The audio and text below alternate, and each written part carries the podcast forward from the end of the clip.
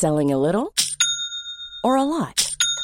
Shopify helps you do your thing however you cha-ching. Shopify is the global commerce platform that helps you sell at every stage of your business. From the launch your online shop stage to the first real life store stage, all the way to the did we just hit a million orders stage. Shopify is there to help you grow. Shopify helps you turn browsers into buyers with the internet's best converting checkout.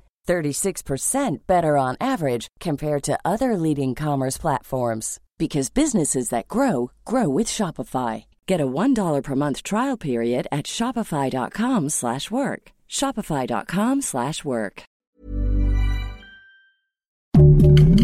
Heraldo Podcast, un lugar para tus oídos. Noticias del Heraldo de México.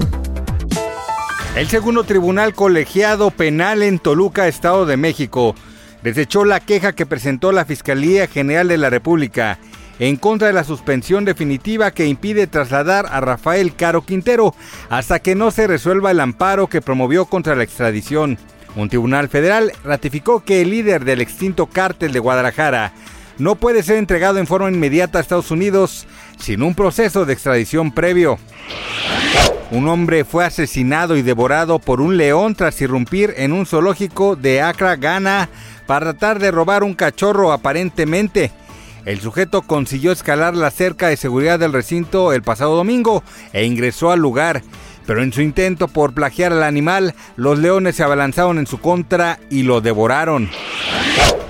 Lori Kenny y su hijo Gavin de 10 años en Kingston, Oklahoma, se encontraban disfrutando de una tarde en la piscina de la casa cuando de un momento a otro la mujer sufrió una convulsión.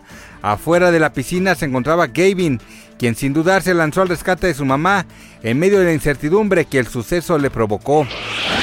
El matrimonio de Jennifer López y Ben Affleck sigue dando de qué hablar, pues la cantante explotó en redes sociales luego de que se filtrara un video del romántico regalo que le hizo al actor en su segunda boda, algo que calificó como un robo y metería en problemas a quien lo difundió, ya que los invitados firmaron un contrato de confidencialidad.